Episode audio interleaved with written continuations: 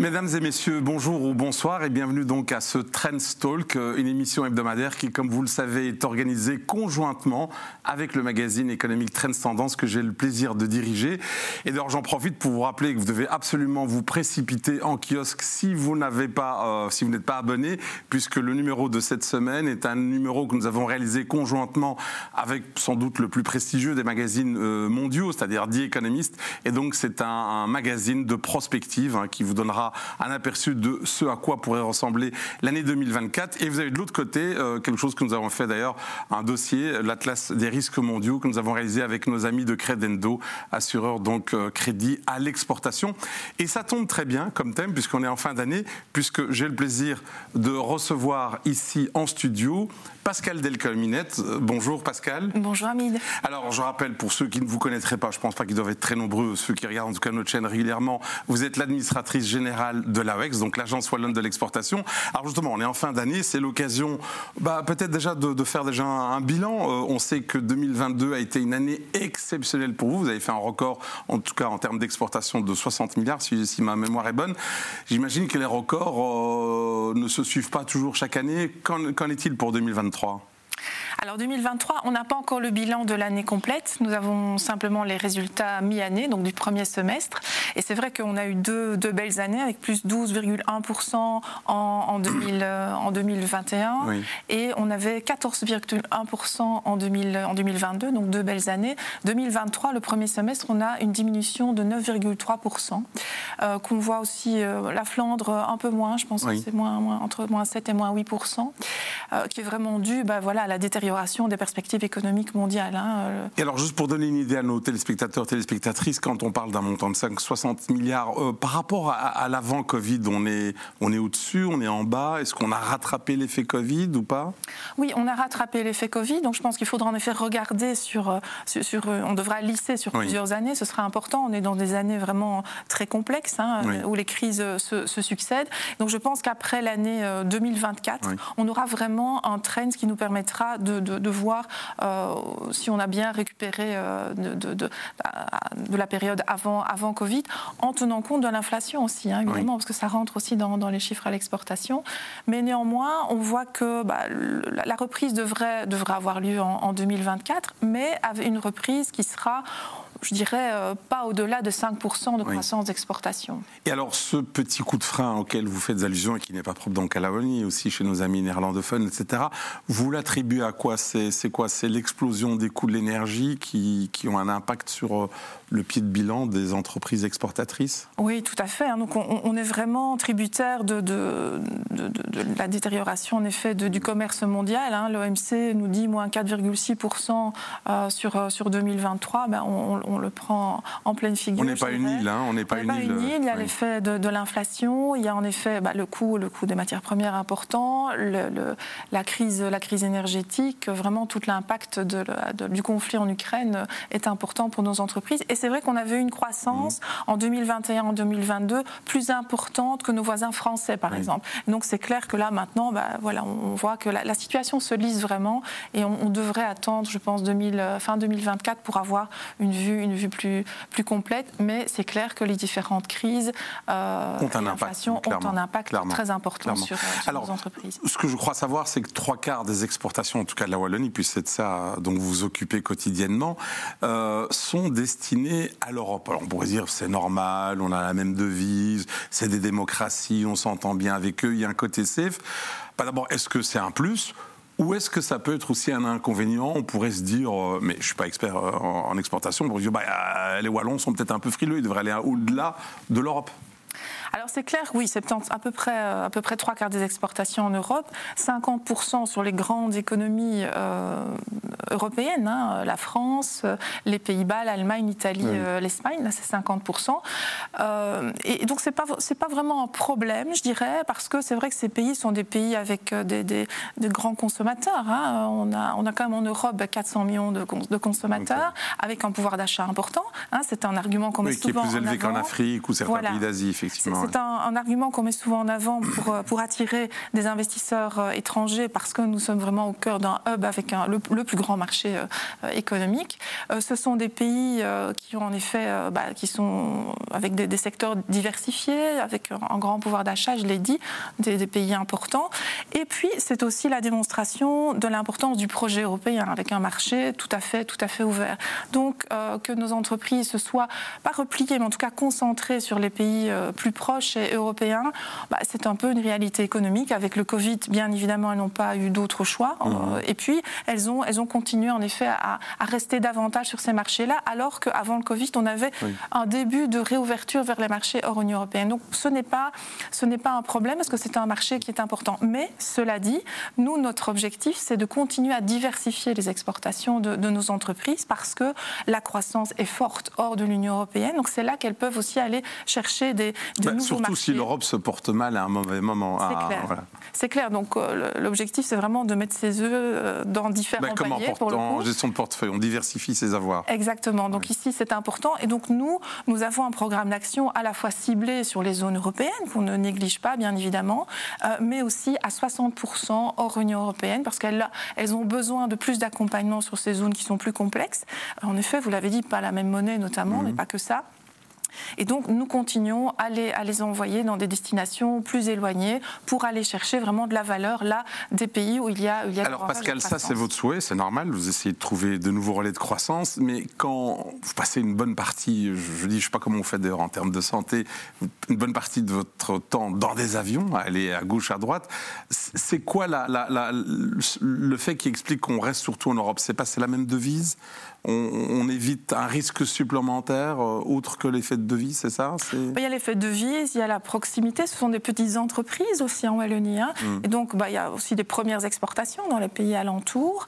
Euh, c'est plus facile en termes logistiques, euh, c'est aussi plus simple. Et puis, ce sont des pays plus stables. Et c'est vrai que dans un monde mouvant, instable, un monde VUCA, hein, comme on l'appelle, ben, les entreprises ont, depuis quelques années, en effet, cette tendance à, rechercher un peu la, la stabilité, la sécurité. Mais à côté de cela, je constate aussi que euh, certaines PME euh, ont vraiment de plus en plus l'ambition aussi d'aller euh, de, plus loin, plus loin voilà, de, compléter un peu leur portefeuille de, clients en allant au-delà des, frontières européennes. Je reviens, je suis allée il y a quelques semaines au Vietnam, on avait 20 entreprises wallonnes. on avait une mission en Colombie, sur 27 entreprises des trois régions, il y avait 13 entreprises wallonnes. Ça n'est pas si mal pour des, pour des destinations plus exotiques. Alors, vous avez fait allusion à ça tout à l'heure, il y a quelques secondes. On a des petites entreprises, pas que, on a aussi des mastodontes, mais on a beaucoup de petites entreprises. C'est quelque chose qui revient souvent sous la bouche, y compris de dirigeants euh, d'entreprises ou d'hommes ou de femmes politiques. Pourquoi on n'arrive pas à augmenter cette taille moyenne des entreprises wallonnes? Alors, ben, d'abord, sur le constat, en effet, hein, la, moyenne des entreprises wallonnes, c'est 9,3 ETP contre 11,9 euh, en Flandre. Euh, et donc, ça, ça, fait toute la différence. Et donc, ça veut dire que des petites entreprises, elles vont d'abord se concentrer sur leur survie euh, et mmh. pas nécessairement sur leur déploiement international. Donc, c'est clair que ça peut, être, ça peut être une difficulté par rapport à notre métier, par rapport à, l'exportation. alors, pourquoi ben, Parce que je pense qu'il y a beaucoup de d'entreprises familiales, de petites entreprises familiales. Le tissu n'est pas du tout le même que le, que le, tissu, euh, que le tissu flamand. Il y a, il y a une crainte peut-être d'ouverture, euh, d'ouverture à, à d'autres actionnaires. Donc c'est vraiment tout un travail qui doit se faire. Je pense que c'est vraiment culturel. Euh, et tout le travail que fait Wallonie Entreprendre, c'est précisément développer la croissance, la croissance des entreprises. Il y a toute une, une politique au niveau du plan de relance de, de scale-up. C'est mmh. vraiment pour passer de catégorie et avoir alors les reins plus solides au niveau des ressources financières, au niveau des ressources humaines, pour à la fois innover, investir et exporter. Parce que c'est vraiment tout un, tout un ensemble qui, qui fait le, le, développement d'une entreprise. En même temps, au niveau international, on le voit, euh, le fait d'avoir des entreprises petites, euh, c'est parfois aussi un point fort parce qu'elles ont une, une, agilité, une agilité, avec des productions parfois en plus petit, en plus petit nombre pour certaines entreprises. C'est intéressant de pouvoir proposer euh, des, des, des, des, plus petits packages que, les grosses entreprises qui, qui ne font pas. Alors, votre rôle, c'est de vous occuper quelque part du commerce extérieur, enfin pas quelque part, même certainement du commerce extérieur. Ce qu'on dit, ce qu'on lit souvent, c'est qu'on assiste à une forme de démondialisation. On s'est rendu compte avec le Covid, avec ce qui se passe en Chine, avec la Russie, tout, qu'on était trop, trop dépendant d'un certain nombre de pays.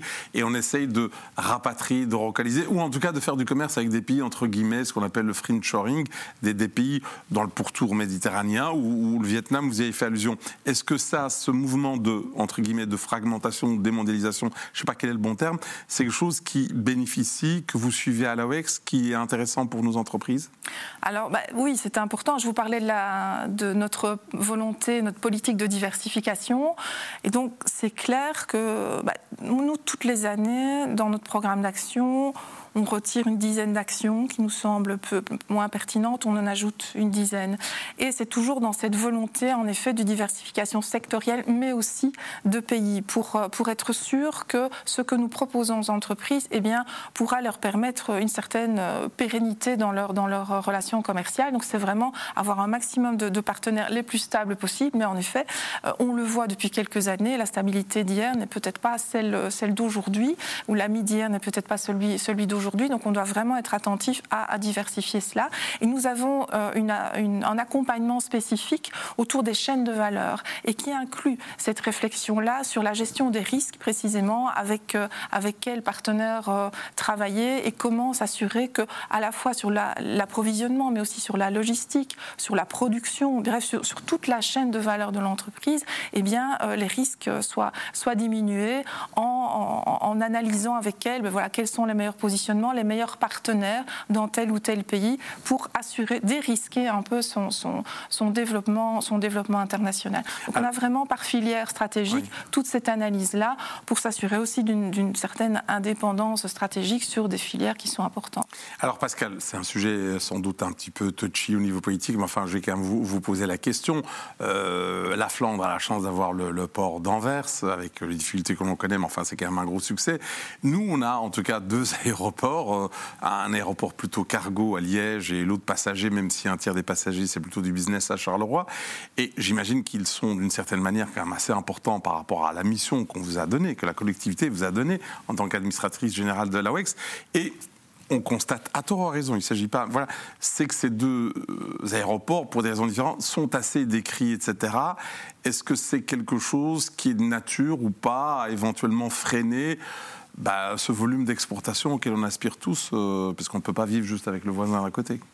Non, mais c'est clair que les aéroports, pour nous, c'est euh, un élément important de notre stratégie, à la fois au niveau euh, de, l'exportation, mais aussi l'attraction d'investissements étrangers. Les pôles aéroportuaires sont toujours des pôles d'activité importants.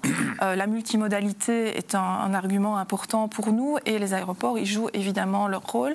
Je pense que c'est vrai, les aéroports sont, sont, décriés. Je pense que nous sommes maintenant dans une, une tendance, en effet, de, de mise à niveau par rapport aux préoccupations environnementales.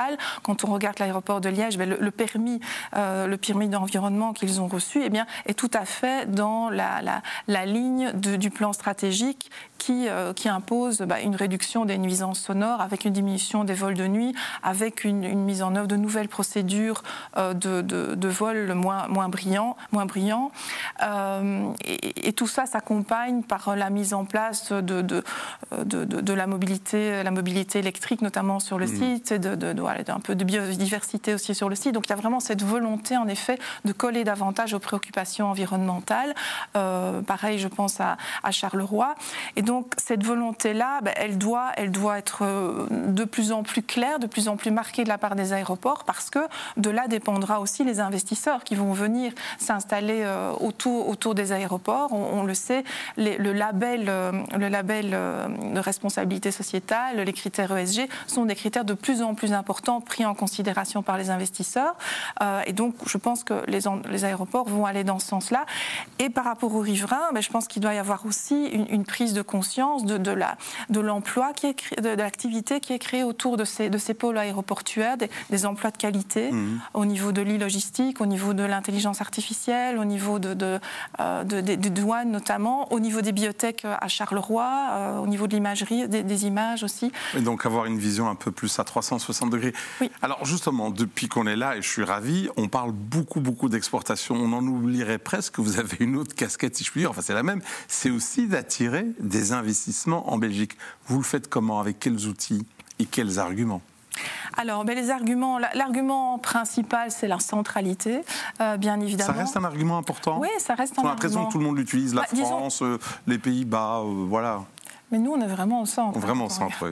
La centralité, mais aussi les infrastructures. Bon, on parlait des aéroports, au niveau des infrastructures euh, fluviales, euh, routières euh, également. Mais ça, c'est vraiment le premier, le premier produit d'accroche, je dirais. De plus en plus, ce que nous mettons en avant et, qui fait la différence par rapport aux investissements qui, s'installent chez nous, c'est vraiment tout l'écosystème. L'écosystème qui a été bah, créé avec les, les, pôles de compétitivité maintenant il y a quelques années, qui se renforce avec toute la stratégie de spécialisation intelligente ça veut dire que quand nous attirons des investisseurs, on peut leur proposer à la fois des fournisseurs, des clients, des universités, euh, des, structures de formation, des ressources humaines qui sont vraiment adaptées à leurs produits, à leur niche de, secteur. Donc je pense que c'est vraiment pour nous euh, un, des, arguments les plus forts, notamment dans le secteur des sciences du vivant, mais pas que. Euh, médecine nucléaire aussi, c'est aussi un, des arguments qui, fait mouche en fait pour attirer les, les nouveaux investisseurs. Alors justement, pour attirer les investisseurs, des fois, c'est intéressant de se fédérer. C'est pas toujours le cas en Wallonie. On a des fois, pas toujours, mais quand même, euh, une mentalité des fois un peu cloche-merle. Alors vous, vous êtes la patronne de l'AWEX, donc vous regardez aussi bien Liège, Charleroi tourner avec les mêmes yeux de l'amour, si je puis dire. Euh, qu'est-ce que vous pensez de la récente collaboration entre le bioparc euh, donc à Charleroi et B2H, je crois que c'est comme ça qu'on prononce, à Liège? Je dirais pas que c'est une première, mais quasiment. C'est la première fois que deux bassins assez antagonistes décident de travailler ensemble. C'est superbe. Oui, c'est super. Bah, nous, à la WEX, notre terrain de jeu, c'est le monde, mais c'est la Wallonie. On part de la Wallonie et, pas des bassins. Et donc, ce type d'initiative qui, vient, qui vient vraiment du terrain, des opérateurs, pour nous, c'est très positif. C'est un positionnement très, positif, une évolution très positive, surtout dans ce secteur-là des sciences du vivant, qui est un secteur particulièrement compétitif euh, et où, en effet, ben, on, a, on a besoin de, de monter encore en compétences. Et donc, ils l'ont bien compris. Donc, c'est une proposition très intelligente, très stratégique stratégique de mettre en commun les infrastructures, les ressources pour gagner en compétences et pour gagner en masse critique, pour être plus impactant euh, en, Wallonie et puis au niveau international, pour aller chercher des, partenariats, des financements plus importants. Euh, on n'a pas d'autre choix que le faire ensemble. Vous savez, les enjeux actuels, euh, ils doivent se gérer au niveau mondial. On l'a dit, le Frenchoring, aller travailler avec les pays amis, travailler au niveau européen avec une stratégie beaucoup plus européenne, une stratégie belge. Alors au niveau wallon, euh, ça doit au moins commencer par, euh, par en effet. Commençons d'abord par commençons d'abord par nous et en effet arrêter la guerre. Alors, je voudrais vous faire commenter une petite euh, déclaration de Dominique de Monté, qui Carolo, qui est donc Bioparc. Alors, je vous dis, il a déclaré, je cite, qu'ensemble, à l'international, nous aurons un marketing plus puissant. Cela nous aidera à chercher de plus gros gibiers. Vous savez que le diable se cache toujours dans le détail. Une fois qu'on a trouvé le gibier, qu'on soit liégeois, après, qui le prend Parce qu'on l'a trouvé, ok, mais il va à Liège, il va à Charleroi, il va où? Oui, mais d'abord, mais d'abord, rebondir sur cette phrase de, Dominique de Monté, je pense que c'est vraiment le cas. Quand je disais, on va, on va monter en, en compétences, on va, on va pouvoir, en effet, en alignant un discours qui sera le même, en ayant un marketing, une visibilité globale, ce qui est le cas déjà de notre côté, mais on avait besoin que les opérateurs la, partagent, donc c'est vraiment intéressant et on travaille beaucoup, euh, beaucoup avec eux. Euh, et donc, ça nous permettra, en effet, d'aller chercher de, plus gros gibier, du plus gros poisson, c'est comme on veut, euh, ensemble.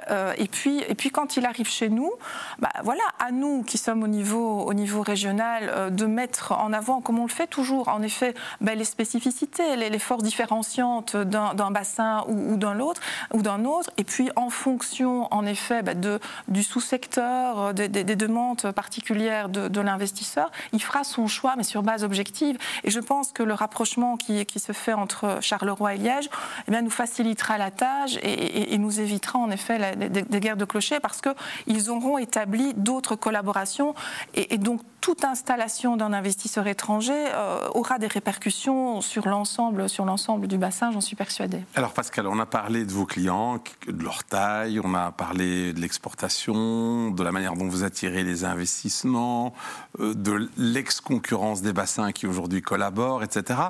On a juste oublié de parler de votre institution elle-même, l'AWEX, qui s'est réorganisée au cours des derniers temps bah, pour mieux servir euh, les entreprises. Qu'est-ce que vous avez fait de nouveau qui peut intéresser nos téléspectateurs téléspectatrices qui, en tout cas, sont intéressés par l'export Oui, ben, on s'est réorganisé à plusieurs, à plusieurs niveaux. Au niveau des aides, au niveau de la structure interne et de l'accompagnement humain, et au niveau euh, du, type de, mission que nous, euh, que nous proposons.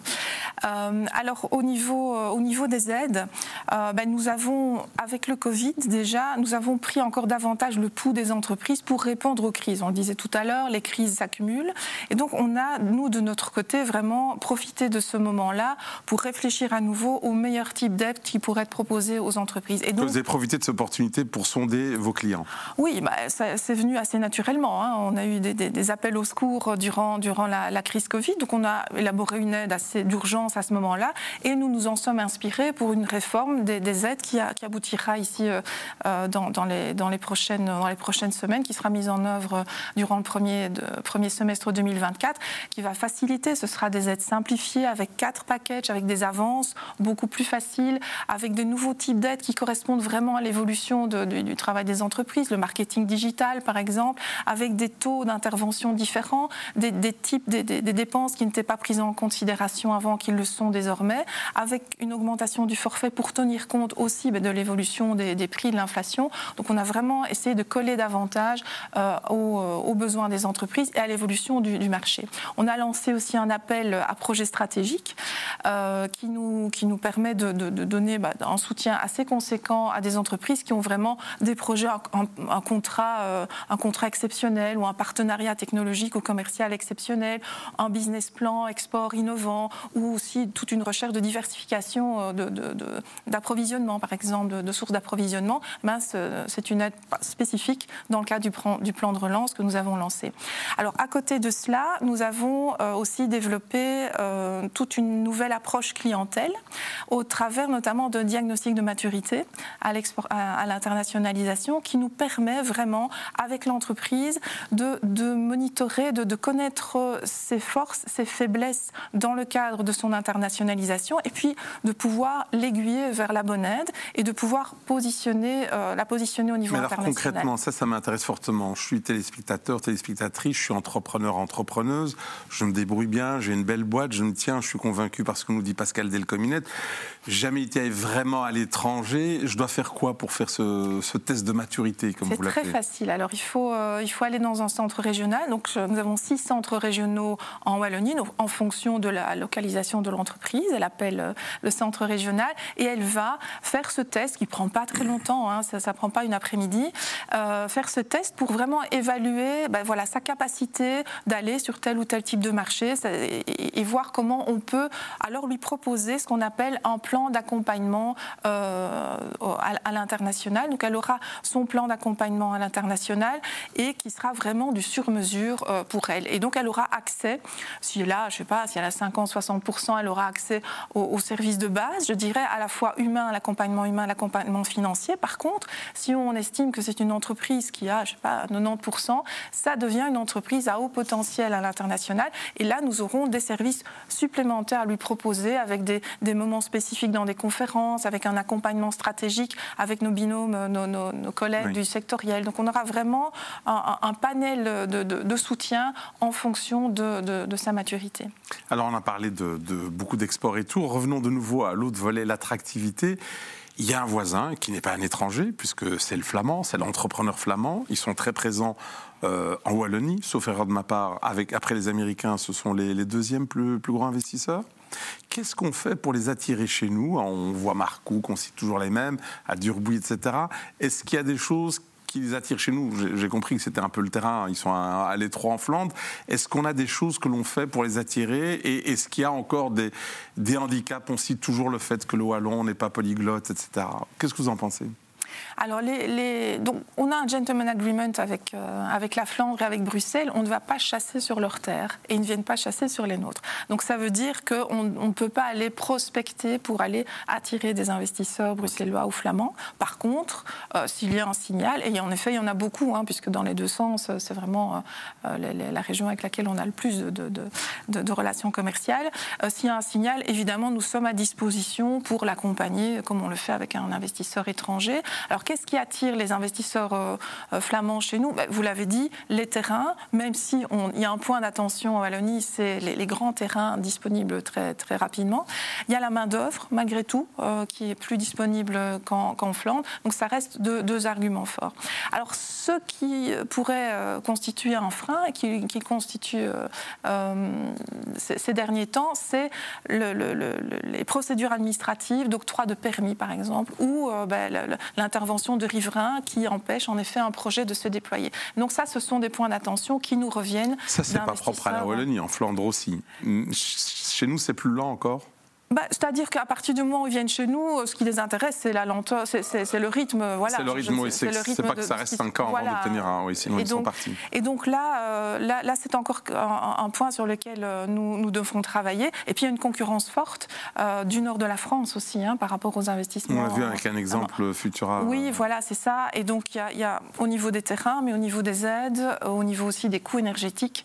donc là, là c'est aussi des, des, volets qui nous, qui nous handicapent dans, dans l'attraction d'investissement, que ce soit des investisseurs euh, flamands. Alors justement, c'est une bonne question. Notre concurrent principal aujourd'hui, c'est quoi? C'est le nord de la France pour la Wallonie? Oui, pour le moment, le nord de la France est, est, un, vrai, est un vrai concurrent euh, sur ces, sur ces aspects. Quoi, parce que Macron met le paquet là-dessus euh, Ils veulent. Macron met le paquet, les coûts énergétiques sont moins importants, donc ça, fait, ça fait la différence. Ah oui, donc c'est notre voisin qui est notre plus grand concurrent. Alors on arrive tout doucement au terme de cette émission malheureusement Pascal. Euh, on a des élections qui auront lieu en juin, alors peu importe qui, qui, sera élu, on le verra, on a le temps.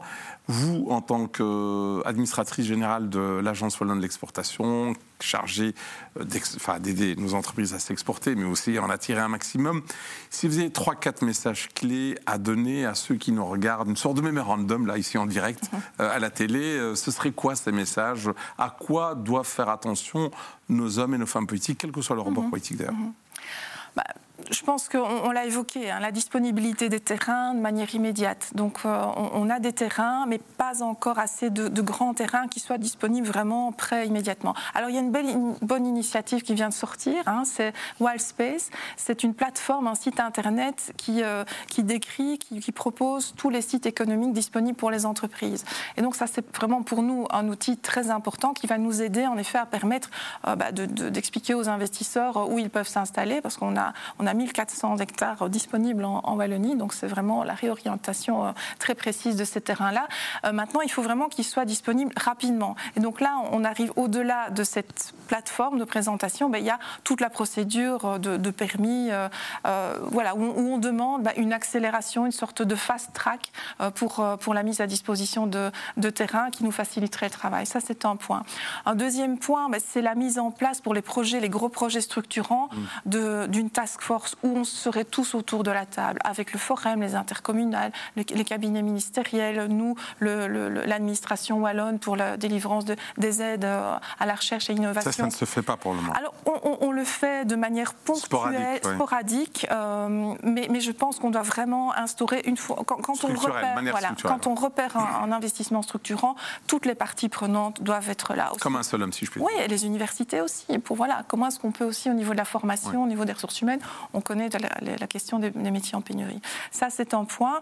Et puis, euh, bah, je dirais, euh, la facilitation euh, d'une manière générale de la part de toutes les administrations, mettre en œuvre davantage le principe de confiance, être vraiment dans un esprit business friendly. On travaille beaucoup avec nos collègues de l'administration sur les permis, euh, permis de travail, hein, pour, pour faire venir, pour les entreprises étrangères qui font venir parfois des, des, personnes pour, pour, pour main-d'œuvre qualifiée ou non qualifiée. Voilà, exactement, et qui sont indispensables aussi pour nos secteurs en, en croissance. Voilà, c'est encore compliqué, mais il y a un travail important qui a été fait par l'administration, par les cabinets euh, en charge. Et donc, on, espère que ça va encore bien évoluer pour faciliter euh, la vie de, nos investisseurs. Voilà, ben, le message est clair. J'espère qu'il sera entendu. Merci, euh, Pascal, à la fois pour votre temps. Et puis, vous avez été très pédagogique. Je pense que les téléspectateurs et téléspectatrices ont compris que l'exportation, c'est la vie. donc, la semaine prochaine, vous retrouverez une autre émission Trendstalk. Mais ce sera mon collègue Olivier Mouton qui recevra un autre ou une autre invité de marque à la semaine prochaine.